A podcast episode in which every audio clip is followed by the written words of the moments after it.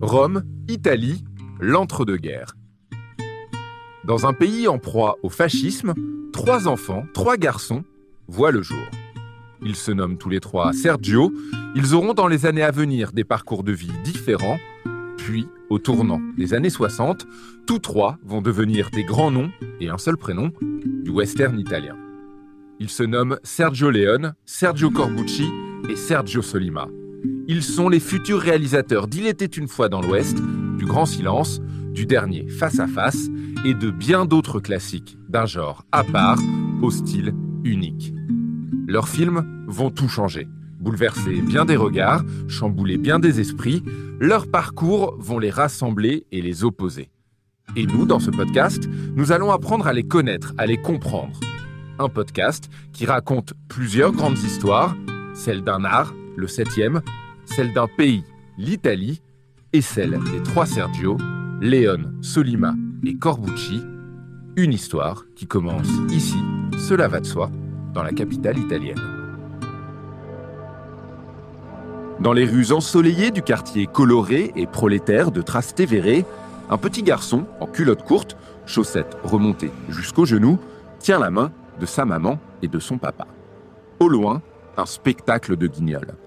Curieux, le gamin demande à s'approcher, lentement, presque effrayé, puis de plus en plus rapidement, excité. Face à lui, soudain, se dresse un théâtre fait de cotillons de draps rouges, de personnages en carton, de ficelles et de cris.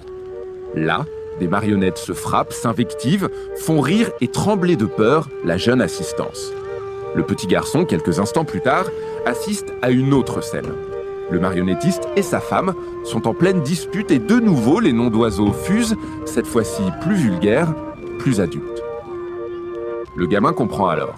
Derrière la fable du théâtre, ses émotions, ses rebondissements, il existe une autre dramaturgie, une autre histoire.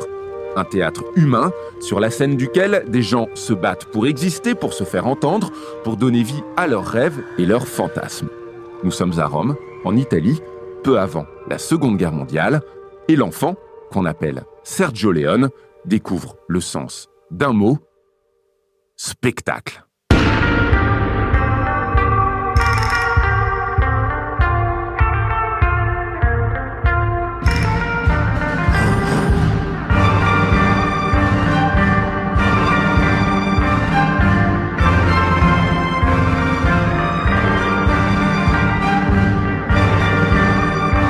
1966, Italie. Dans les salles de cinéma, le public se déplace en masse pour découvrir trois films. Colorado de Sergio Solima, Django de Sergio Corbucci et Le Bon, la Brute et le Truand de Sergio Leone. Trois cinéastes, figures imposantes d'un western qu'on nommera Spaghetti, trois réalisateurs nés et morts à Rome, trois immenses noms et prénoms d'un septième art qui ne sera plus totalement le même après leur passage.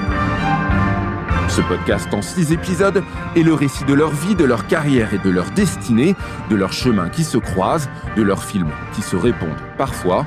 Ceci est l'histoire épique, romantique, cinématographique des trois Sergio, le bon, la brute et le truand.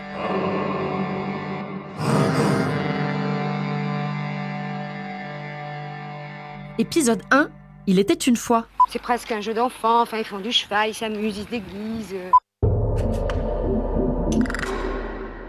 Sergio Leone est né le 3 janvier 1929 à Rome. Sergio Leone était un fils unique. Il a souffert de ne pas avoir de frères et sœurs. Esther Brejon, journaliste pour Revues et Corrigées. C'est pour ça qu'il était, en tant que cinéaste, obsédé par euh, l'amitié et l'esprit de bande. C'est vrai que, en fait, quand on voit ces films, on se rend compte que l'amitié masculine est souvent au cœur de ses films. Et avec ces films, il a voulu, en quelque sorte, recréer le frère qu'il n'avait jamais eu. Sergio a grandi dans un quartier populaire de Rome, le quartier de Trastevere, et il jouait sur un immense escalier qui reliait Trastevere à Monteverde, qui est un quartier plus bourgeois. Et pour Gianluca Farinelli, le directeur de la Cinémathèque de Bologne, la grandiosité de son cinéma et son amour pour le grand air viennent sans doute de cet escalier immense dans lequel il se racontait euh, plein d'histoires. Il a aussi voulu reproduire les bagarres d'enfants qu'il a vues et auxquelles il a participé, qui avaient lieu dans ce quartier, toujours autour de cet escalier.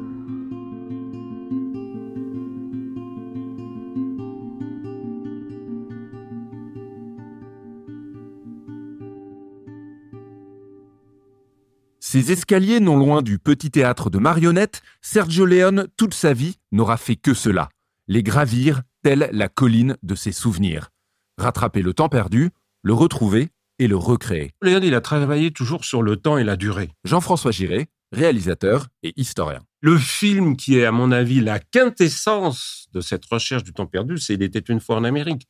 La construction du film, avec ses divers flashbacks, ses retours en arrière permanents, la structure du temps recherché est, très différente. Hein. Les films se passent dans la tête des personnages, et en particulier, Il était une fois en Amérique encore plus que les autres. Un monde perdu dans l'esprit de Robert De Niro à travers la, consommation de l'opium d'ailleurs. Mais Il était une fois en Amérique, l'œuvre testamentaire de Sergio Leone, ce n'est pas pour tout de suite.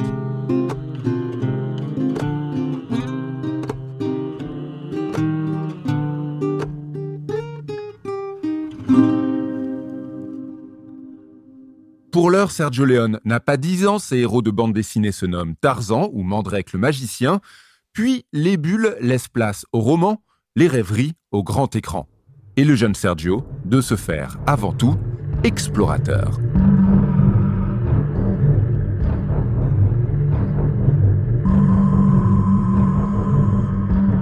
J'ai l'impression de quelqu'un qui cherche plutôt un continent qui n'existe pas. Louis Stéphanulis, écrivain et scénariste qui est un continent de pellicule, qui est l'Amérique mythique vue au travers du cinéma. Il faut pas oublier que Léon John est un grand lecteur. Il est fasciné par le cinéma américain, mais aussi par les auteurs américains, qui sont des auteurs comme euh, Dos Passos, des auteurs comme Dashiell Hammett. C'est des auteurs qui sont à la fois la déception d'une société ultra-violente, mais qui, qui décrivent une modernité, une industrialisation qui est fantasmée en Europe. C'est-à-dire qu'on n'est pas du tout au même niveau. C'est-à-dire là, on, on vous décrit euh, Ford que le réalisateur, mais également le fabricant d'automobiles. On vous décrit une, industrie énorme, euh, avec des moyens énormes, comme on n'a pas en Europe.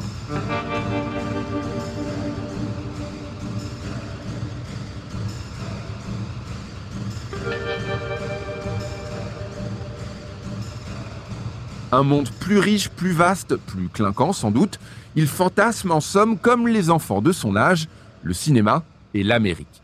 Des rêveries, rien de plus, mais une évasion nécessaire, car quelques années plus tôt, Mussolini avait pris le pouvoir en 1922, et donc l'Italie était sous la botte euh, mussolinienne, la botte fasciste, donc il est né durant cette période-là. Donc il a vécu une enfance sous le fascisme, avec son père qui était un, un cinéaste euh, pionnier du, cinéma muet et qui a été victime justement de, cette période fasciste. Donc Léon a, a grandi durant ce, ce moment-là et euh, plus tard, euh, quand il a fait des confidences sur cette période, il disait le fascisme est une connerie qu'on a pris au sérieux. C'était une période difficile pour le jeune Sergio parce qu'il a vu son papa qui a été mis au chômage par Mussolini parce que le Duce, il avait des prétentions littéraires et il avait convoqué un jour le père de Sergio en lui disant voilà euh, euh, Vincenzo, j'ai écrit ce livre, je voudrais que tu l'adaptes au cinéma. Euh, bon, le père de Sergio était un peu dubitatif et puis il a trouvé que c'était inadaptable, que c'était une horreur, que ce, livre était mauvais et qu'il n'aurait jamais pu en faire un film. Donc, à partir de ce moment-là, le papa de Sergio s'est retrouvé dans une situation de chômage, alors qu'il avait été quand même un cinéaste très important les décennies différentes et surtout à l'époque du cinéma muet. Donc, Sergio a vécu de plein fouet cette problématique-là et quand il a continué à grandir, il savait que son père avait travaillé dans le cinéma, mais il ne le voyait jamais travailler. Donc il y avait une, une perception un peu étrange de ce que pouvait être la vie d'un cinéaste.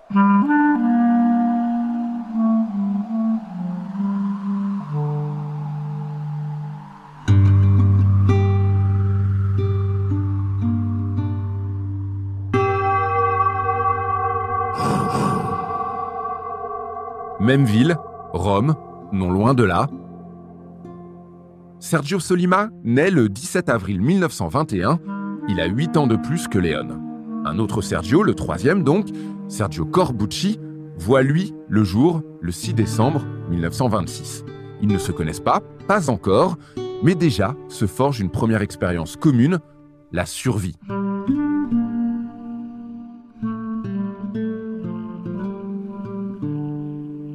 Alors l'enfance de Corbucci, c'est un peu la même en fait qu'ils ont tous les trois. Vincent Jourdan, auteur du livre Voyage dans le cinéma de Sergio Corbucci aux éditions Le Motif. Que ce soit lui, Solima ou Léon, ce sont des, des gens qui sont nés dans les années 20 à Rome et donc le fait d'être né à cette période-là, ils naissent au moment où le fascisme prend le pouvoir. Mussolini démarre en 24 et les lois euh, fascistes qui, mettent en place le régime, c'est 1926. Eux, ils vont naître là-dedans il faut savoir que c'est une société extrêmement euh, rigide et qui embrigade en fait les gens à toutes les étapes de leur vie. Corbucci euh, en particulier, mais les autres aussi, vont avoir une enfance qui va être réglée par les discours du Duce et puis les différents organismes qui encadrent les enfants alors dans le cas de, Corbucci, par exemple, il faisait de la musique dans une fanfare et, euh, par exemple, on l'emmenait euh, jouer euh, quand il y avait un, hiérarque fasciste qui venait en visite.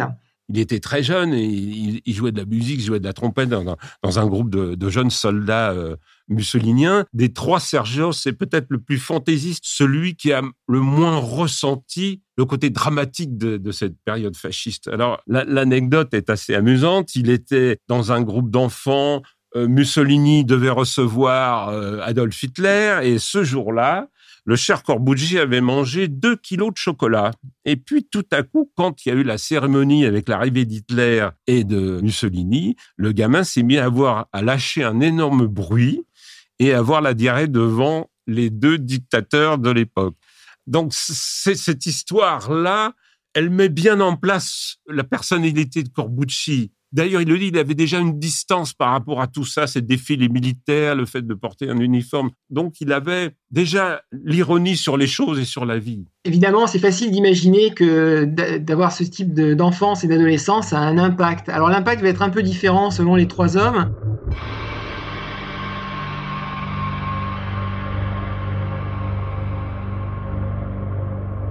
Le 25 juillet 1943, un coup d'État chasse Mussolini du pouvoir. Le pays capitule alors sans condition, mais les Allemands s'imposent sur le territoire. Au mois de septembre, des armées alliées débarquent au sud de la péninsule. L'Italie est alors coupée en deux, éventrée et sombre dans la guerre civile. Les Italiens, eux, doivent faire un choix, celui de l'engagement ou de la fuite, de la guerre ou de son refus. Solima, lui, devra faire ce choix. C'est quelqu'un qui aura une expérience de partisan, par exemple. Corbucci et Léon sont plus jeunes, donc ils n'auront pas vraiment ce choix. Ils vont plus subir les conséquences, les conséquences d'un pays qui est ravagé par la guerre, les problèmes de la faim, de la survie, la survie immédiate. Et évidemment, on va retrouver ça dans leur cinéma. C'est-à-dire que moi, je trouve que que ce soit euh, ce qu'ils vont faire sur le péplum, notamment, et évidemment sur le western, on va retrouver des choses qui les ont marquées dans leur enfance. J'ai toujours pensé que que ce soit le, western ou le cinéma de genre, d'une manière générale, parle plus de la, période à laquelle il est fait que euh, des périodes qu'il va aller explorer. typiquement, euh, le western ne parle pas de la conquête de l'Ouest, il parle des États-Unis et dans le cas du western italien, il parle de l'Italie. Léon, autour de, je crois, autour de 17 ans, il a pensé entrer dans la résistance parce que là, à partir du moment où l'Allemagne s'est placée sur l'Italie, des mouvements de résistance se, sont créés. Donc Sergio, il a eu à un moment l'envie de ça. Et puis, il l'a pas fait parce qu'autour de lui, on lui a dit, ses amis nous ont dit, si tu fais ça, Sergio, ta maman, elle va mourir. Ta maman, elle partira.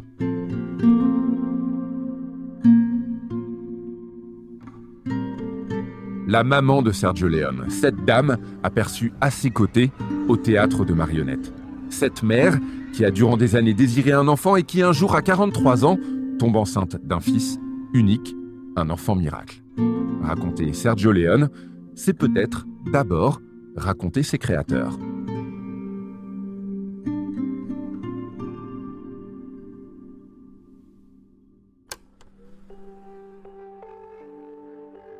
Son père, c'est euh, Vincenzo Leone, alias Roberto Roberti, c'était son pseudonyme de réalisateur. Et sa mère s'appelait Edwige Maria Valcarenghi. Alias Bice Valeran. C'était des pionniers du cinéma muet italien qui ont vraiment euh, connu la gloire, euh, la période de gloire du cinéma muet euh, autour des années 10. Et c'est intéressant parce que je trouve que quand on regarde les films de Sergio Leone, on se rend compte qu'il apprécie vraiment l'absence de dialogue et le silence. Et je me demande si ça viendrait pas de l'héritage de ses parents qui étaient des stars du cinéma muet le papa de Sergio Leone, avant d'être réalisateur, dans sa jeunesse, il voulait être acteur. Il avait été obligé de cacher son nom, il avait pris un pseudo, parce que dans, sa famille bourgeoise, c'était un peu une, honte d'être un, un, saltimbanque. Il a tourné beaucoup de films dans les années 10 et au début des années 20, qui ont quasi tous disparu aujourd'hui. Sa mère euh, a joué dans le premier western italien, qui s'appelait La vampire indienne, réalisé en 1913. Elle avait le rôle d'une princesse indienne. Entre la maman de Sergio Leone, actrice, de théâtre puis de cinéma et le papa cinéaste, il y avait tout un univers qui permettait à Sergio Leone de rêver totalement sur ce monde fabuleux des arts de l'image et du spectacle. Le 2 mai 1945, les Allemands signent à Caserte, le Versailles italien, leur capitulation. La guerre est terminée. Sergio Leone est encore un adolescent, Sergio Corbucci a presque 19 ans, Sergio Solima, lui, a déjà 24 ans. Et tous trois vont devoir trouver leur voie dans un pays libre mais ravagé.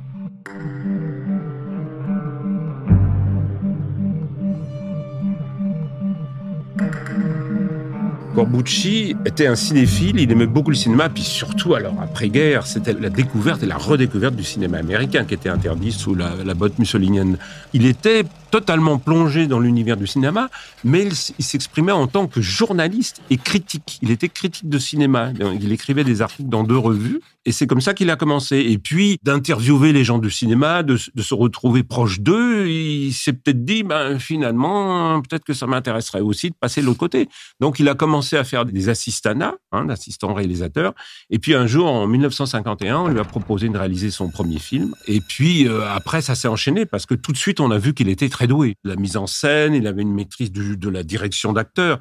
Et c'est durant euh, cette période, avant le grand tournant du western à l'européenne, du western italien, qu'il a rencontré un personnage extrêmement important dans sa carrière et pour lequel il avait une admiration sans bande, c'était l'acteur Toto. Toto, ou l'une des grandes vedettes du cinéma italien d'après-guerre. Et il dit toujours que Toto, pour lui, c'est un des acteurs qui, durant toute sa carrière, a le plus impressionné. Hein et avec lequel il avait des, relations très privilégiées, ce qui n'est pas toujours le cas entre les metteurs en scène et, les acteurs, les acteurs vedettes. Hein. Les débuts de Corbucci sont assez effectivement étonnants parce que c'est quelqu'un, donc euh, il a 18 ans quand Rome est libérée en 1944.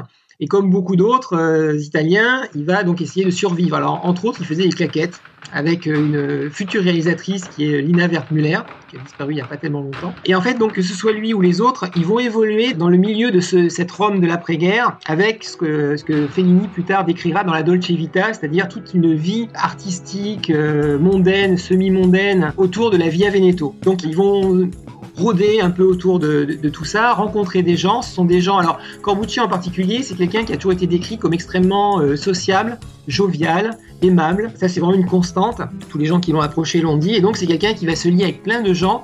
Et il rentre au cinéma, alors lui, quasiment par hasard. C'est-à-dire, euh, il cherche des petits boulots, il va être engagé comme assistant, mais il va faire assistant que euh, sur deux ou trois films. Et grâce à une de ces rencontres, on va lui donner tout d'un coup, euh, en 1951, la direction, il a 25 ans, d'un long métrage qui s'appelle Salvate mia figlia, Sauver ma fille, qui est une petite production. Il est là, il est disponible, il est volontaire, et donc on va lui, euh, lui confier ce film. Et comme ce film va avoir un petit succès, bah, il va pouvoir en fait enchaîner assez rapidement.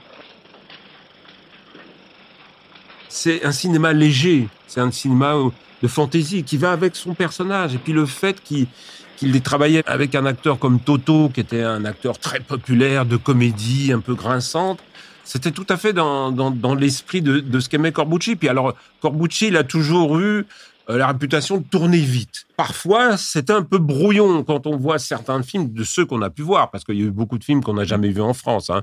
Faut quand même pas oublier ça ou qu'on a vu tardivement. D'ailleurs, euh, les producteurs aimaient bien Corbucci parce qu'il rentrait toujours dans, les temps et les budgets, il tournait très vite. Donc, parfois, pour conséquence, d'être un peu bâclé, pour, mm. pourrions-nous dire, entre, entre guillemets.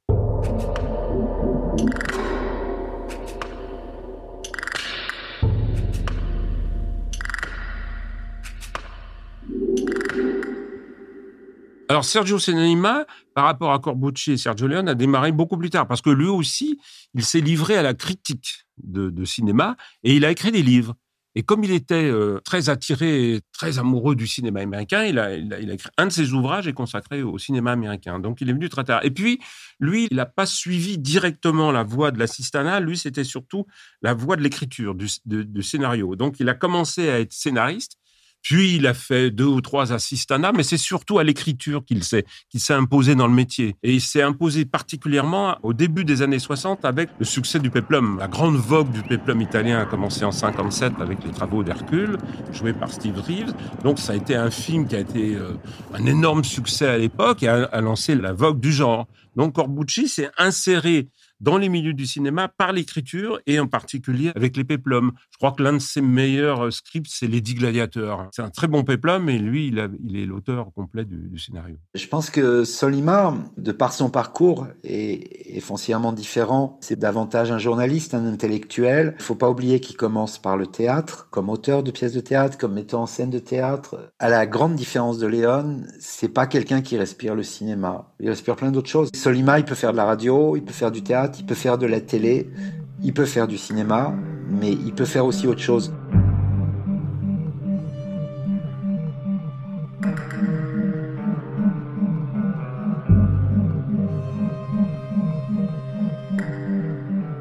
Tandis que Solima touche un peu à tout et que Corbucci entame une carrière riche de pas moins de 62 films entre 1951 et 1989, Sergio Leone, lui, entre discrètement dans le cinéma et devient assistant réalisateur. Un boulot qui consiste d'abord à servir le café et aller acheter les clopes, à regarder et à apprendre. Le fait qu'il ait été très tôt sur les plateaux cinéma, il était adolescent. Hein. Bon, il suivait des études de droit, mais euh, il allait souvent sur les plateaux les week-ends, etc. Et il a vu les grands cinéastes italiens de l'époque, les Mario Bonnard, les Mario Camerini. Plus tard, il a, il a, il a, il a vu Vittorio Sica. Donc, donc je pense qu'il s'est plutôt nourri d'une façon positive d'avoir envie de faire du cinéma parce qu'il était, il était en contact avec des gens qui étaient quand même des, metteurs en scène fabuleux. Ça a été très facile pour Sergio. Il n'a pas été obligé, comme, comme Sergio Solima ou, ou, Corbucci, de passer par la critique de cinéma ou la cinéphilie classique. Il était arrivé tout de suite sur les plateaux très jeune. Et là, effectivement, décidé d'abandonner ses études de droit pour être assistant réalisateur. Et puis, il a, ça a été très facile pour lui. Il faut quand même dire qu'il est, à une époque, il a été le plus jeune assistant réalisateur d'Italie. Et c'est celui parmi les trois Sergio qui a le plus comptabilisé de films en tant qu'assistant. Après, il y a la fameuse période où les Américains sont arrivés à Cinecittà, mais c'est un, autre volet de la carrière de, de Sergio Leone. Parce qu'il faut rappeler qu'en 1947, Sergio Leone a été l'un des assistants réalisateurs de Vittorio De Sica, donc sur son un de ses plus beaux films, hein, Le voleur de bicyclette. Et c'est intéressant parce qu'en fait, Sergio Leone était encore au lycée quand il a travaillé sur ce film. Et donc, c'est vrai que quand on revoit ce film, on se rend compte aussi de l'importance du néoréalisme dans les films de Sergio Leone. Sergio Leone découvre donc un métier, confirme une passion. Plus tard, il sera réalisateur. Un héritage familial donc, presque un hommage. C'est vrai que son père avait été empêché de travailler à cause de ses positions antifascistes. Il en avait beaucoup souffert. Il faut rappeler que le premier western de Sergio Leone, pour une poignée de dollars, Sergio Leone ne signe pas de son vrai nom, mais signe avec le pseudonyme Bob Robertson. C'est le nom qui est indiqué sur l'affiche et dans le générique du film. Et c'est évidemment une référence au nom de cinéaste de son père, Roberto Roberti, parce que Bob Robertson, ça veut bien dire fils de Robert Robert. Donc c'est une déclaration d'amour, hein, vraiment et un geste de reconnaissance adressé à celui à qui il doit tant. Donc c'est une manière évidemment de euh, remettre de la lumière sur euh, le nom de son père. Nous sommes au cœur des années 50 et les trois Sergio font leur trou dans un cinéma italien comme le pays en bouleversement constant. Dans quelques années, ces trois-là vont tout changer, mais ils ne seront pas les premiers.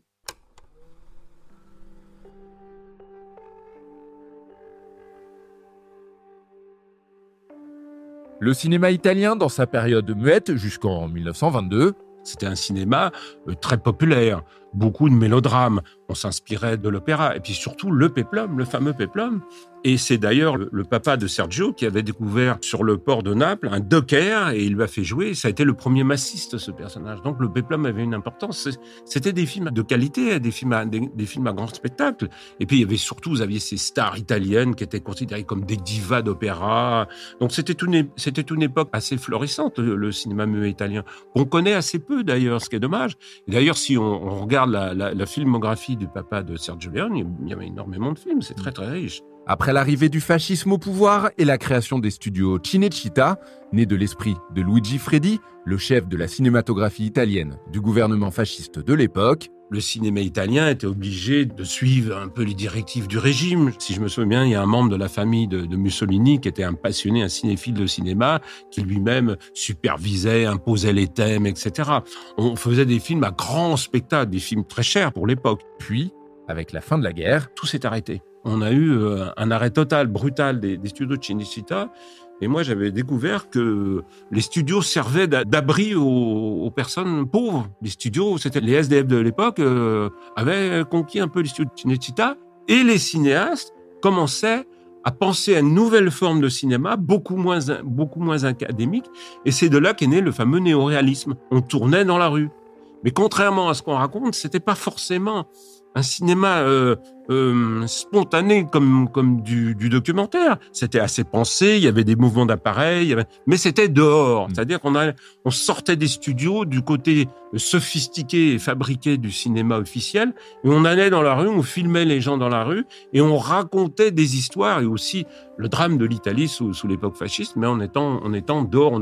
C'était un cinéma qui était devenu à la fois euh, très riche, très cinéphile, et qui permettait à une génération de cinéastes qui avaient été un peu dans l'ombre, qui n'avaient pas osé forcément non plus travailler durant la période mussolinienne, de pouvoir enfin s'exprimer. Et parmi ces cinéastes, il y a évidemment Vittorio Sica, que l'on présente comme le pape du, néo-réalisme, et puis Roberto Rossellini, évidemment. Bien sûr, à la fin de la guerre, Cinecittà est réquisitionné pour faire un, camp de prisonniers. Et le, le, cinéma retrouve ses droits, disons, moi je dirais entre 46-47, et essentiellement avec des gens qui ont un discours nouveau sur le cinéma, comme Roberto Rossellini, qui est le fondateur du néoréalisme, c'est-à-dire on, on, filme dans la rue. Donc tout d'un coup, euh, qui est cette, euh, cet empire du cinéma, se retrouve un petit peu en porte-à-faux, et ils vont retrouver finalement de l'oxygène avec l'arrivée des, des productions américaines. Il y a une rencontre intéressante pour Sergio Leone, c'est une rencontre avec euh, le cinéaste Orson Welles. Ils se sont rencontrés sur un film de Steno, euh, Stefano Vanzina, L'homme, la bête et la vertu. C'est une comédie et Orson Welles euh, était acteur à ce moment-là. Hein. Et puis, euh, Sergio était assistant, il était assistant réalisateur sur le film. Et puis, il s'est passé un problème. Ils ont un problème technique sur ce tournage. Euh, ils ont eu des problèmes avec le développement de la pellicule et ça a mis le, film à l'arrêt. Du coup, le père Wells, il a demandé au producteur, Dino De Laurentiis, de lui prêter l'équipe technique pour tourner un film à côté en même temps. Et il a demandé à Sergio de devenir son assistant. Là, au cœur de la folie de l'absurde chaos qu'on appelle un tournage, là, alors que les éléments se déchaînent, Sergio et Orson, tout simplement, échangent, sympathisent même. L'un est déjà légende, l'autre n'envisage pas encore de l'être. L'un est adulé, l'autre est un travailleur de l'ombre. Au-delà de leurs différences de statut, de caractère, les deux hommes s'apprécient, se comprennent. Et un avenir semble se dessiner. Là, en Italie, face au grand Orson Welles, Sergio rencontre les États-Unis, mieux l'Amérique. L'Italie, elle, s'apprête à faire la connaissance de Sergio, Sergio Leone.